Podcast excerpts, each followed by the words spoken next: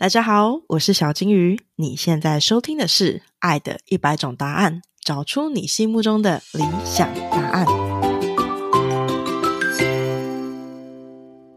嗨，大家好，我是小金鱼，欢迎来到《爱的一百种答案》。在这里，我会访谈一百对夫妻，来了解关系究竟是怎么一回事。那么，这个是林总跟白露来的第三集了。这集呢，这集是一个我发自内心深处的一个疑问，就是两位已经十三年了，对，十三年，十三年 非常的久，十三年，然后加上两个小孩创业，我身边有非常多，就是在这个时候就啊离婚了。呃，就发现人生太困难了，两个人人生太困难了。七年之痒已经过了，不如一个人来的平静。就是有一个笑话，就说你曾经会觉得身边的人都想结婚，你就去结婚了。有一天，你就会发现身边人都在离婚，你会扪心自问，要不要也一起离婚？还蛮有道理的。就是这个是一个。Flow 这样子，所以我就在想说，我觉得我其实因为我感情中最久就是两年，然后我就很不知道说，如果我跟一个人在一起这么久，十年甚至是二十年、三十年，我要怎么能够确定我们两个都一直在同一个方向上？因为我听过很多离婚分手理由都是那一种，哦，我们两个就就不适合啊，怎么会？十年才发现不适合，或者是哦，我们两个最后人生方向不一样，怎么会十年后才发现人生方向不一样？对，十年后发现好亏哦。对啊，我觉得是他懒得努力了。对，我觉得努力过程太累了。对啊，因为我觉得方向不一样这件事情，更多的比喻比较偏向是节奏不一样。嗯，对，节奏不一样，因为人要一直保持一样的节奏，在人生路上是不太可能嘛。你年轻的时候一定比较拼，刚创业、刚出社会，或者是。读书的时候可能比较拼，然后中年后就开始懒了，所以容中年容易废掉，就是这个关系，就是就会开始懒了，而且好好累哦，烦死了，躺平算了。对，但如果你想躺平，对方一方继续努力，那节奏开始不一样了嘛？对，那就会变得好像我们不适合了，就类似像这样的。所以我认为它比较偏向，也不是每个人的方向本来就都不一样，但是你们彼此节奏能不能对到？是蛮重要的一件事情。你有你努力的事情，我有我努力的事情，我们的节奏是有 cover 在一起的话，我觉得就能够继续下去。那当节奏不一样的时候呢，我们又能够彼此沟通，找到我们和频率的呃都接受的方式的话，那我觉得还是可以继续走下去的。而更多的是说，已经可能在一起十年了、十五年了，就觉得哎，我不想要再为这些事情的烦恼了，我想要。只要我自己的节奏好就好了，我不我不要去配合对方的节奏了，那种感觉，可能是我拉你拉累了，可能是我维持你的节奏之前辛苦了，我现在我要找回自己的节奏，所以我就觉得分开了。我觉得有点类似像这样子。因为我其实听你们的 podcast 的时候，我听到那个林总有说过，说其实他的人生就是先成家后立业，对，所以人生中对你们来讲很重要的三个阶段就是结婚、生小孩、创业、创业。那这三个阶段，你们是怎么跟对方达到每一个阶段的目标，或你们会讨论吗？会讨论吗？我觉得我比较恋爱脑一点，就是其实，在在一开始刚交往恋爱的过程当中，应该是说，不管今天我跟谁交往，其实我都会有想要结婚的念头。那刚好什么？不管跟谁交往都想结婚的念头？在十三年后终于知道了，只是刚好那时候适婚年龄遇到他，可恶。好啦，这是真的啦，就是适婚年龄真的是还是蛮重要的。但我们适婚年龄比较早，我们二十几岁就适婚年龄，对我们二十四岁就结婚了。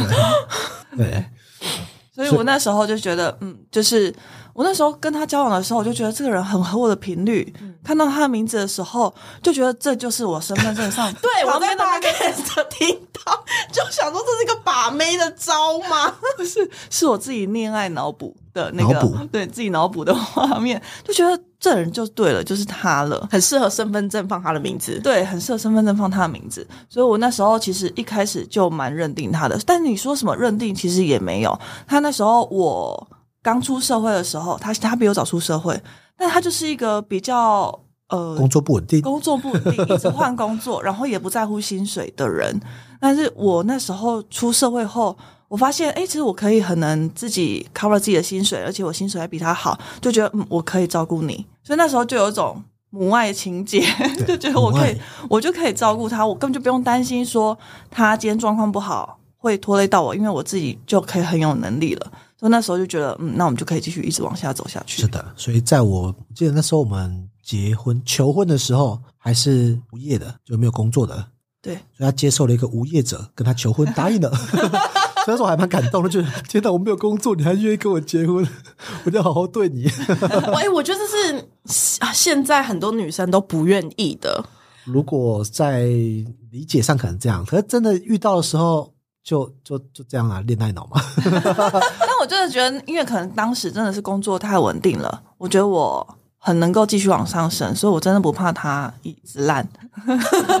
对，就是他不怕不怕我一直烂之外，哎，他自己工作稳定之外，还愿意包容我。我觉得，嗯，这个可是你是不怕他一直烂，还是你相信他不会一直烂下去？他真的有烂，就是那时候我 真的一定要挺烂的。我一定要说，就是他那时候年轻玉盛，他就说他要去台北工作。我说好，那我们就我就还那时候还为此跟公司请调，说我要在公台北的地方上班，对，还跑流程的，因为那时候公司是大公司，还跑流程，然后让人事部那边看可不可以合这件事情。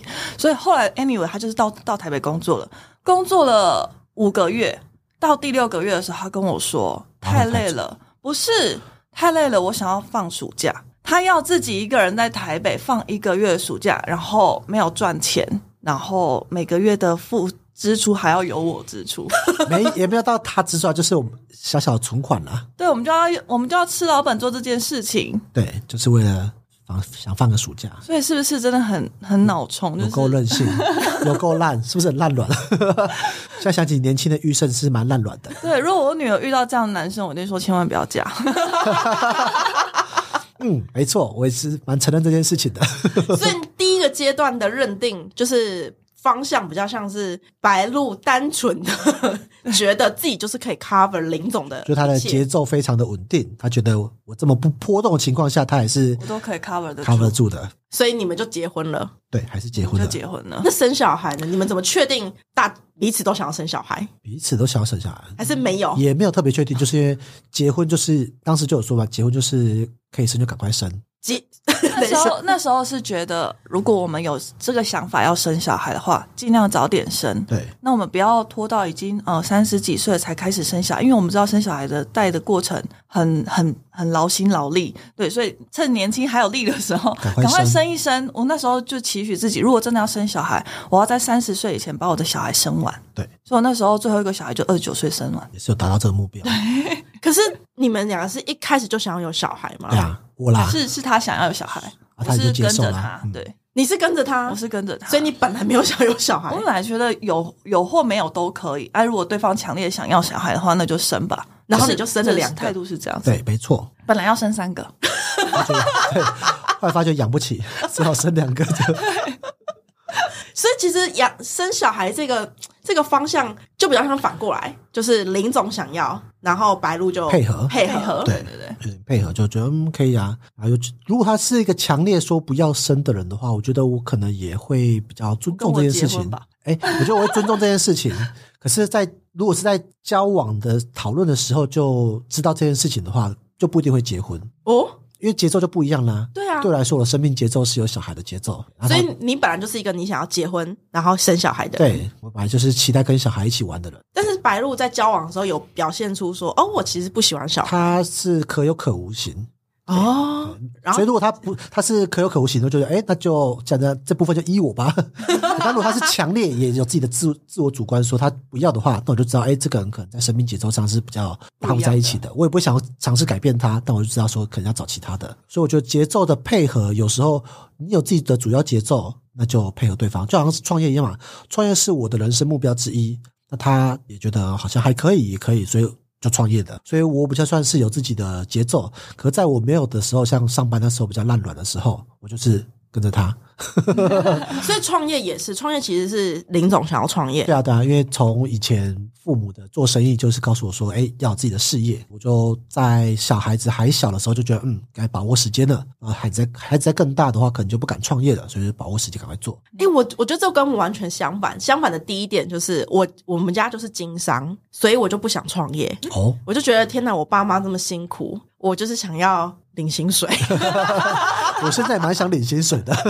然后第二点是小孩还小，所以适合创业，不会想说小孩很小，所以需要的时间照顾时间很长，不适合创业吗？更像是时间上、时间跟经济上的选择啦。因为我们想要，既然有小孩，就想要给他一些未来有更多机会。那我也知道说，每个月薪水四五万块的是可能做不太到的，那只好放手一搏。啊，如果这搏失败，顶多回到在那个年纪，大概就回到原点就而已。但如果成功的话呢，或许就有其他的可能性。所以比较偏向是权衡之下，我觉得创业的利大于弊，反正也没什么好失去的，薪水那么就不高，所以回到原点好像也还好。我不是说什么放弃什么几十万的高薪去创业的那种程度，只是一个一般的四五万块薪水，所以就觉得好像还可以，所以就赶快把握机会，趁年轻的时候。那如果现在再重新往回看一次，还会再选择夫妻共同创业吗？会啊，会啊还是会？嗯对啊我觉得那个是你看的风景，我也要跟你一起看。没错，没错不，可以自己去外面闯荡了，然后我却什么都不知道。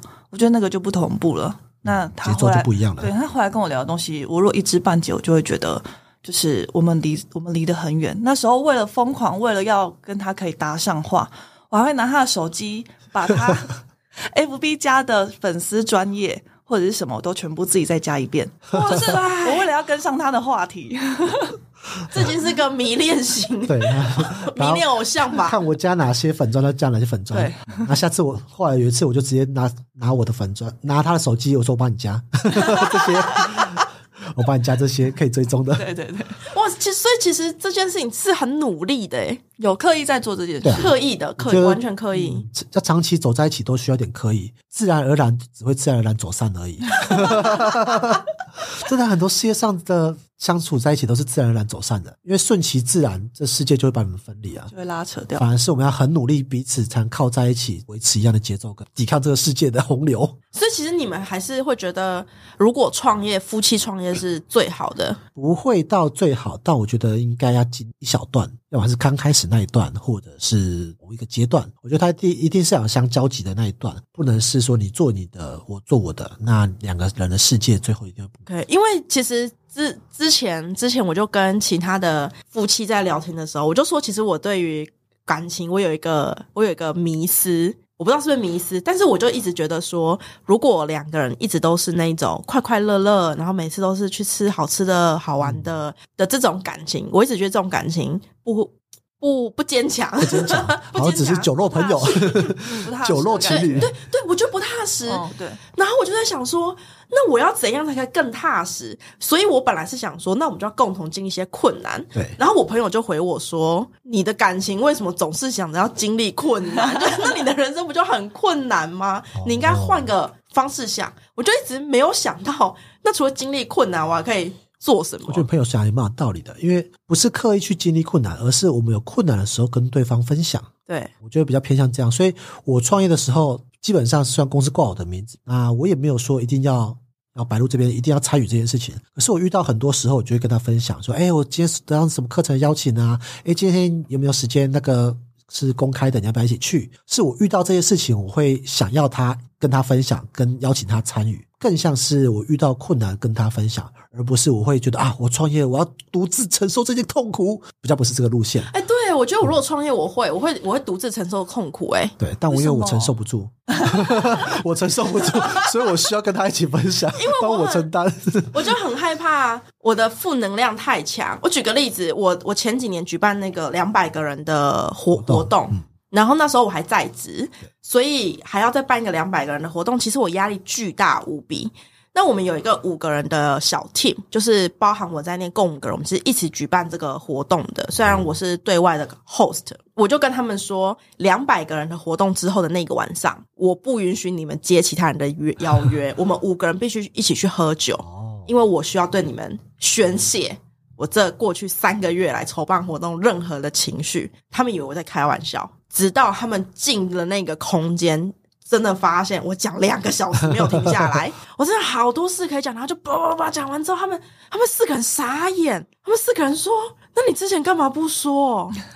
然后我就说我没有办法，我很怕我爆开，然后就是团队会受影响，我很怕哦你们也受影响，所以我就选择我一个人一个人撑着。哎，那你是救世主个性的人，真的假的？对啊，就就救世主就喜欢这样嘛。你像一些超级英雄电影就常这样子啊，委屈不说，蝙蝠侠就这样这样子嘛。我宁愿当黑暗的英雄，我也不要去去那个揭发大家对光明的想象。我觉得就是就这种个性。但我以前就已经蛮知道救世主个性的人，就是一定会垮掉，因为没有人是救世主，我们是超级英雄，所以一定要有跟分享。在中途中，就是就要适时的宣泄跟分享，跟一起去面对最后的结果。在面对最后结果如果不好的时候，你也不会就此一蹶不振。啊，如果好的话，哎，对方也可以知道你过程来的努力。所以像我之前参加一些演讲，就很重要的演讲的时候，我的我的练习，我写好讲稿，就会都一直念给他听。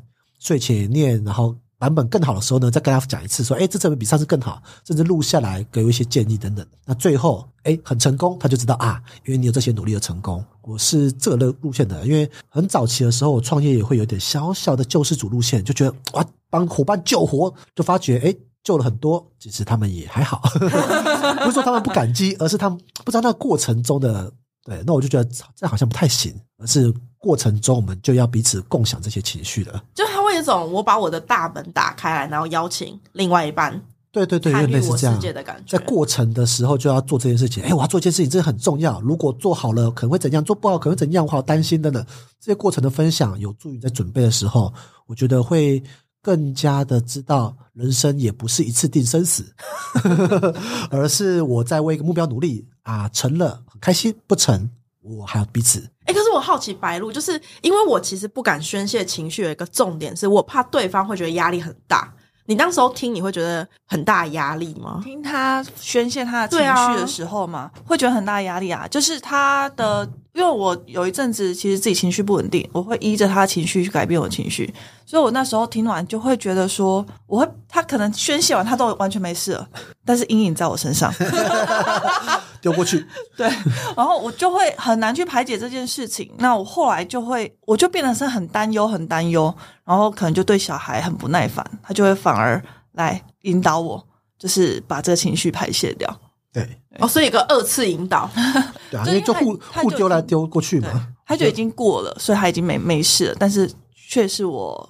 深受其害，那这时候会是你主动表达说：“哦，我觉得我现在状况不对。”还是说，其实林总会发现，他会观察到？对啊，所以我就觉得你为什么对小孩最近这么 啊？所以我觉得这是情绪就互丢嘛，反正两个人在一起，就算真的你把垃圾丢给对方，对方再把垃圾丢回来，丢来丢丢来丢去的过程中，我觉得垃圾就变小了。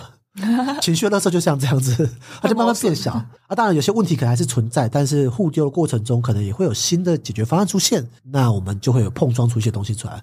可是再怎样，我都觉得不管比把这个垃圾放在自己心中压着，哦，要来的好多了。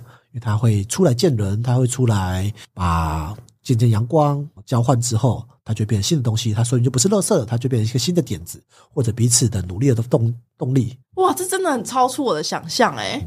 就是我一直都觉得说，如果感情要走的顺利，就反正我矛盾，我就一直觉得说，如果感情要走的顺利，你必须需要共同经历些什么，比如说可能一起工作、创业或什么，的确是要蛮一起经历个什么。可是第二点，我很害怕说，那如果一起经历什么的时候，然后对方就发现哦，其实 sometimes 我负能量其实也蛮强的，可能不是来每天来一点的问题，就是来一一包的时候，那这时候怎么办？就是这个两个人相处。还有解吗？如果来一大包，对方也会一大包啊。我觉得，就是我觉得有一个点是在于是，对我们来说很严重的事情，放到对方身上的时候呢，实际上他真的会减轻，他真的会减轻。可是你会多一个了解的时候，你也会减轻。所以假设你的今天你的那个难过的。情绪是一百分，你分享的时候呢，彼此不是两个人变成五十分，他可能变两个人都变只有三十分而已。他会变，他能量是会递减的，它不是守恒的定律，它不是情绪守恒，它是经过分享之后呢，对方身上也会有一些，你身上的也会有一些，可是它会比原本的再少非常。然后多多交换过程中，它就慢慢会消失掉了。所以我觉得这就是一个情绪要分享的原因。好的情绪分享，彼此更快乐；不好情绪分享后，彼此都会带着一点小忧伤，那会比你单独承受的忧伤来的更少一点。这才是我们需要关系跟彼此的原因。人需要抱怨就是最重要啊！对方接受到抱怨，他也不一定是百分之百接受，他可能只接受到三十趴而已。可是却你其实已经少了五十趴了。我觉得这个是蛮重要的分享的观念哦。我觉得这这个这个说法很好，而且很像是很像是你分享你的情绪，尤其是负面的，他其实是在把这个情绪给削弱的感觉。对对对，没错。所以他其实不会不会增强，不会增强啊，因为。对方一定完全不了，这样一定无法百分之百了解你的委屈。可大家懂，啊，然后你心里就嗯，有一个人懂了，那我就好多了的 那种感觉，哦就慢慢消弱。啊，对方也会觉得说，嗯，我替你担心一下，但也不是能完全他责任，他只是稍稍分担这部分而已。但白鹿觉得这件事情对于两个人之间的感情的增温是有帮助的吗？如果负面情绪来的话，当下要增温当然是不可能。我觉得负面情绪是看化解之后怎么去收尾才是最主要增温的关键。但是我觉得林总有很很好的做法，就是他今天负面情绪来走了之后，他会自己反而来安抚我，或者是他会去发现我的委屈，然后去帮我排解掉。所以我觉得这个是两个人在互动上面一个很重要的。对啊，就是哎，垃圾丢给对方了，总是要跟对方说一下，哎，要不要再帮你扫一下？啊，所以大概就是这样互丢的过程啊。我觉得长期而言下来，都要共享一些情绪，就是相处蛮重要的一个精神。所以其实他的是一个，就是说，呃，林总给白鹿，但是不会这样就结束了，还会有一个白鹿再回来，再回来给林总，好，可能从一百趴变成五十，变成三十对，啊，就慢慢变，然后再回去一次，然后就变零，这件事情就会就会结结束了。对，OK，因为我我我我觉得观众可能这几集听下来就会发现，我其实是个很怕露出负面情绪的人。我一直有这个阴影，因为我爸妈就是太容易露出负面情绪，所以我就是完全站他们的相反方向。我就是一个，当然我正面情绪也非常非常的多，可是很大一部分是因为我筛选掉了。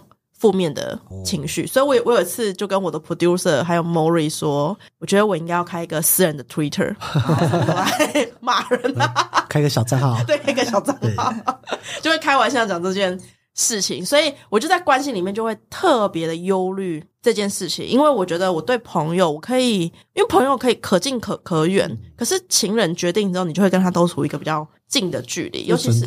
对，尤其我又想进入长久的关系里里啊里面，我觉得，如果情人要进入长久关系的话，就是能够接收我情绪吧。或者接收不是不一定是包容，而是能够知道，他能够知道你所有的情绪，他才能够跟你走，也不到一辈子啊，走稍微长一点，大概十年、二十年。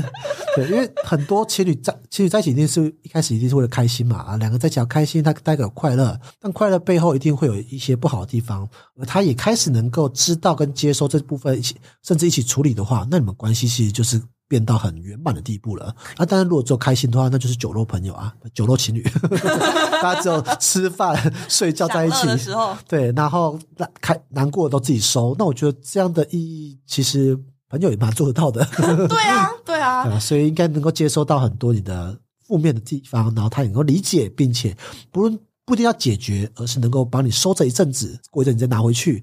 就这样的关系就能够走得比较长久一些。好，然后这节最后是这样，因为其实我邀请就是白露跟玉胜一个很大的原因，是因为我觉得我很有很有可能，我我猜测我很有可能我未来也也会跟另外一半一起创业，因为我就是一个就是我其实蛮渴望跟另外一半可以共同建立什么东西的人，什么东西？例如说呃录制一个 podcast 也可以，商业帝国。对，那很可能就是会变成是嗯创业。像我之前去上那个绿绿角的课对，然后我就发现，在外面帮他登记的那个人好像是他老婆，哦，然后我就很羡慕，我就觉得如果有一天我办活动，然后外面帮我在处理这些事情的人是我的男朋友或者是我老公，我就觉得很像很幸福。我会这样，我会觉得这个原因是因为我有一场活动，我弟弟有默默的来帮忙、啊，没有人知道他是我弟弟，但只有我知道。然后他就很 sweet，就是那种你办活动会有人 support 你，例如说我忘了买咖啡，他就会来路上跟我说。那你把你说要点的咖啡跟我说，所以来的时候我就发现六杯咖啡都被买好了。然后他要离开的时候，他知道我还要我还要跟其他人聚会，他就默默走在我旁边说：“那你的电脑跟大外套要不要我先帮你拿回家？”我就觉得哇，这种就是那种真的很贴心，很贴心心。我就觉得，那我这个人换成男朋友啊也不错。或老公，哎、好像就是，换成小孩也不错，我想的是小孩。所以我就在想说，如果说有一天我极有可能会做这件事情的话，可不可以请两位个别给我一个建议？就是根据刚刚我们这三集聊了，你们对我的了解，你会觉得我我需要有什么提醒我的地方？那你先对对啊，就要给他什么建议？大家可以想一下，反正这中间我就是会剪掉。我怕我建议太官腔。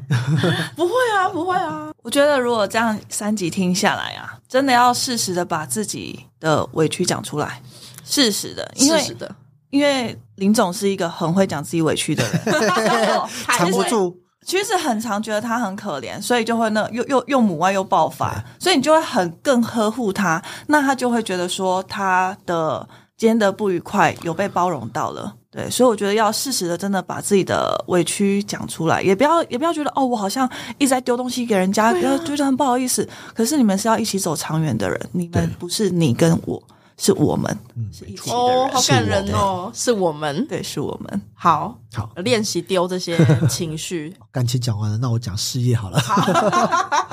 我就选的事业形态其实蛮重要的。如果你的事业形态是呃是一个只有你自己懂的话，那对方的参与度可能会变得很低。嗯只帮你收收报名问卷啊那之类的。所以我觉得选的事业形态是你能找到你们两个之两个人都有一定的热情的事业来一起努力，那可能更会适合你，因为你不是接你不是一个能够感觉上你不是一个接受对方能够低参与度的人，就是啊，我要我要去某某演讲，那演讲他完全不懂，但你就来帮我门口登记好了。我觉得这对你来说的要求可能比较可能不够，而是哎，我要去参加某某演讲，你还可以帮我听一下我的讲稿，哪里比较好一点吗？可以对给建议。所以一定要找的事业的方向是他能够参与，他也带有一定热情跟喜欢的，你们一起努力会比较好一点。所以这个是我觉得在挑选一起创业的时候。比较重要的方向，而不能只有自己一头热的，只找到两个人都会有希望、想要一起努力的事业领域，我觉得是比较好的。OK，我觉得这两个我刚刚想到非常非常多事情，呀，的确就是我之前犯的过错。好，那我们这集到这里，很欢迎，就是如果我们的听众自己也是夫妻共同创业的，欢迎你跟我们分享你们的 tips 是什么。那我们就下次再见喽，拜谢谢大家，拜拜。